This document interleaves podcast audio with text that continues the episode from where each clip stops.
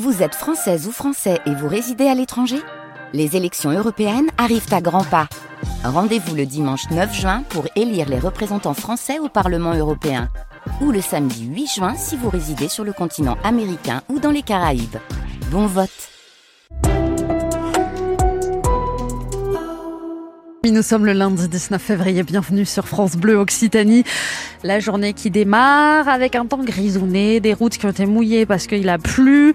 Euh, normalement, le soleil revient cet après-midi avec des éclaircies qui sont annoncées par Météo France et des températures attendues entre 13 et 14 degrés sur l'agglomération toulousaine. On va faire un point complet à la fin de ce journal. Sur votre route, ça commence à se charger un petit peu sur la nationale 124 entre Léguevin et Colomiers. Dans le secteur de Portée-sur-Garonne sur l'A64, restez vigilants, restez prudents et là aussi, on vous accompagne à chaque instant.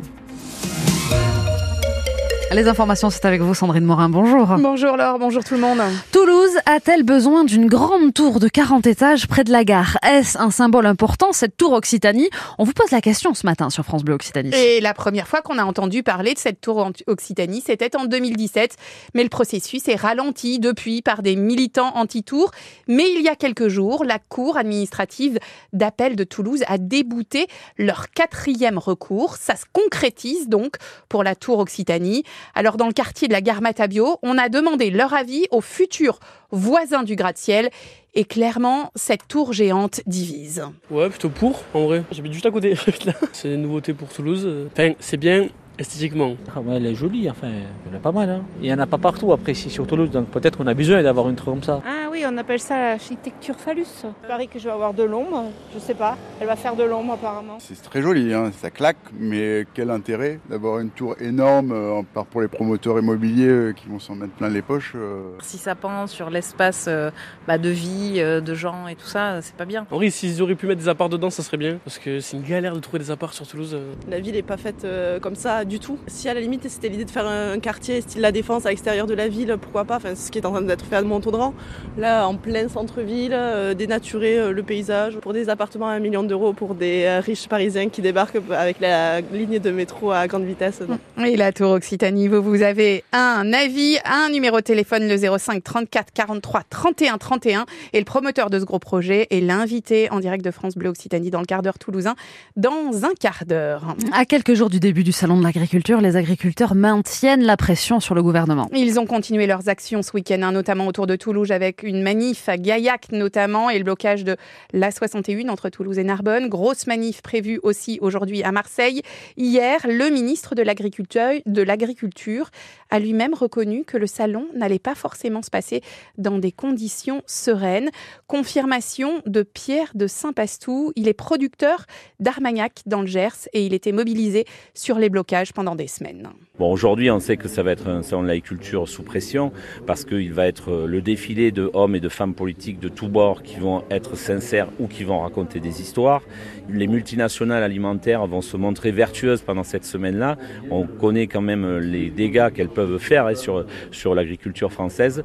Mais il ne faut pas oublier que ce salon va être aussi la vitrine de l'élevage, de petits élevages, de races rares. Et c'est très important que les Français n'aient pas cette vision du, salon de l'agriculture qui ne serait réservé qu'à des grosses industries. Et même, je dis même dans la famille agricole, hein, c'est important de savoir aussi qu'il y a il y a des petites entreprises comme nous et il est important euh, pour nous de, de, de participer dans, dans, un endroit serein. Après, s'il y a un peu de grabuge avec un, un homme politique qu'il faut exfiltrer, ben, écoutez, ça se passera et puis voilà. Et pour préparer ce salon, hein, demain, Emmanuel Macron reçoit la FNSEA, le principal syndicat agricole, alors que la coordination rurale de, son côté appelle à la mise en place d'une année blanche pour les agriculteurs les plus en difficulté. Nouvelle tension ce week-end sur le chantier de l'A69 euh, près de Castres. D'un côté, les zadistes dénoncent une pluie de lacrymo.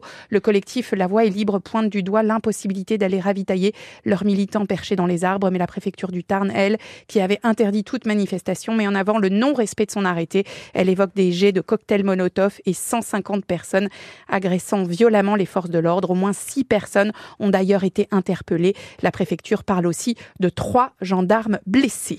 En football, une très chouette série pour les violets. Hier après-midi, le TFC a gagné son troisième match consécutif à l'extérieur en Ligue 1, cette fois-ci à Monaco. Oh la frappe de oui Le but de Logan Costa Le but de Costa Oh oui Voilà, Monaco a la chance tout à l'heure, cette fois-ci, c'est le TFC qui en a eu but Score final 2 buts à 1 et ça donne évidemment de l'air au TEF au classement qui ce matin est troisième avec 23 points pour les autres clubs. Brest dauphin du PSG en Ligue 1 après avoir battu Marseille 1 à 0 hier soir. Et puis un petit mot de rugby, le Stade toulousain est-il en route pour une nouvelle série d'invincibilité Je vais réussir à le dire. En tout cas, il est toujours invaincu en 2024, c'est plus facile comme ça. En top 14 comme en Champions Cup, ça fait 6 victoires d'affilée en comptant Oyonnax. Mais attention, hein, dimanche prochain en Auvergne, il va falloir défier Clermont. Et avant ça, Rémi Doutre, il y a quelques réglages à faire. Surtout en défense, parce qu'avec 61 points et 9 essais inscrits contre Oyonnax, l'attaque, ça va. Par contre, avoir encaissé 5 essais dans le même match, ça ne va pas pour le coach des trois quarts, Clément Poitronneau. M'attendais pas à en prendre 30. Peut-être pas à mettre 60, mais pas à, prendre 30 points. C'est un peu le point noir de la soirée. On a pris des essais trop, trop facilement. Il va falloir euh, serrer les rangs défensivement, parce que si, si on reproduit la, même prestation, ça risque d'être compliqué clairement. Autrement dit, il y a un tir à rectifier dans la façon d'aborder ce match pour éviter les mêmes erreurs que face à Oyonnax, explique l'ailier Mathis Lebel. Mentalement, je pense qu'on a peut-être abordé le match comme un euh, match de gala où on allait jouer hyper débridé, mais euh, il faut reconnaître que c'est quand même pas les, euh, bases du rugby. Si on arrive à le faire, c'est bien, mais les bases du rugby, ça reste quand même le combat et l'engagement.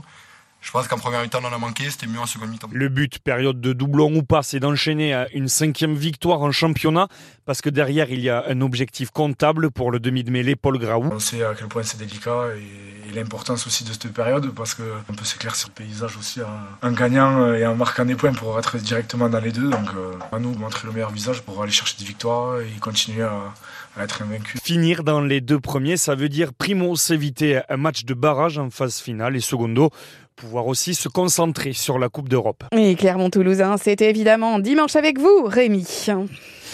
La météo avec une journée euh, un peu euh, maussade. Voilà. C'est tout. Laure a fini la météo, ce sera Mossad. On a un temps gris pour démarrer la, journée avec des nuages qui sont pas mal présents. Euh, des petites pluies aussi qui se font euh, ressentir. Là, les, les, radars les montrent toujours sur le nord de l'Ariège, hein, aussi sur Pamiers, dans le secteur de Castelnaudary quand on va vers l'Aude.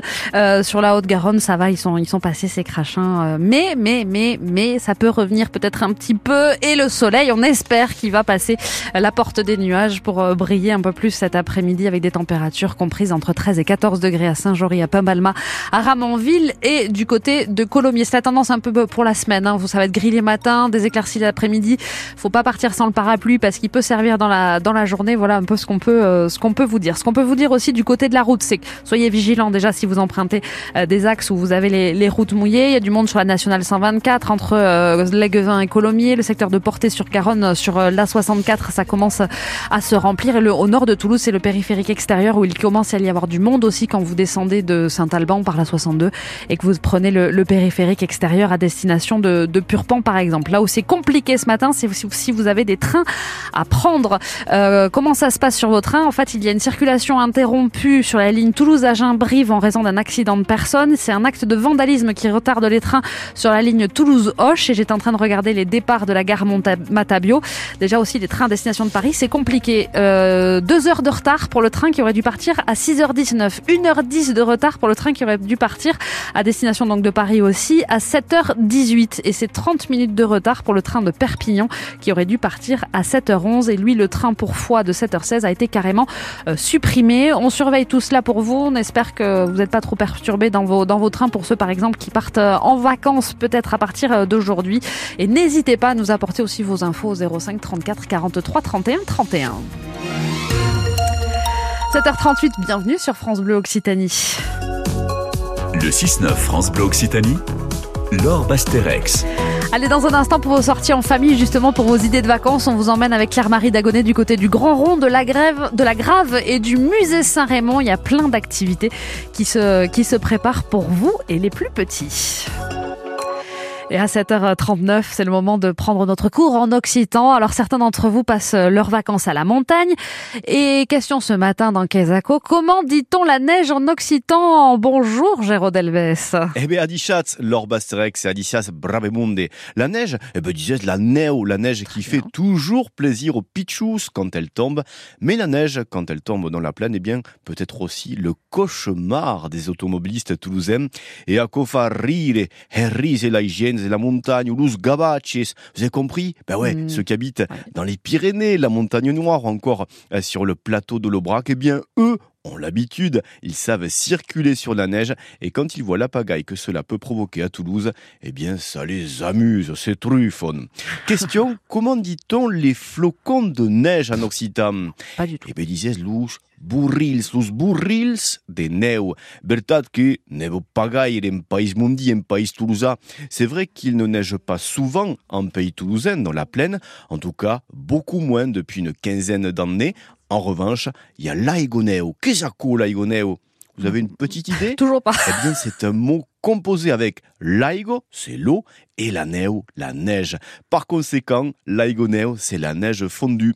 C'est pour dire à nebejo, nebeja en occitan, c'est quand il neige légèrement. Et au contraire, s'il neige en quantité, eh bien, c'est dit que une c'est une forte chute de neige, surtout à la montagne.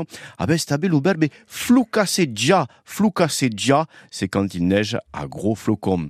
Et puis, une expression pour conclure cette chronique, la neo de l'an los rats lampas mangiado.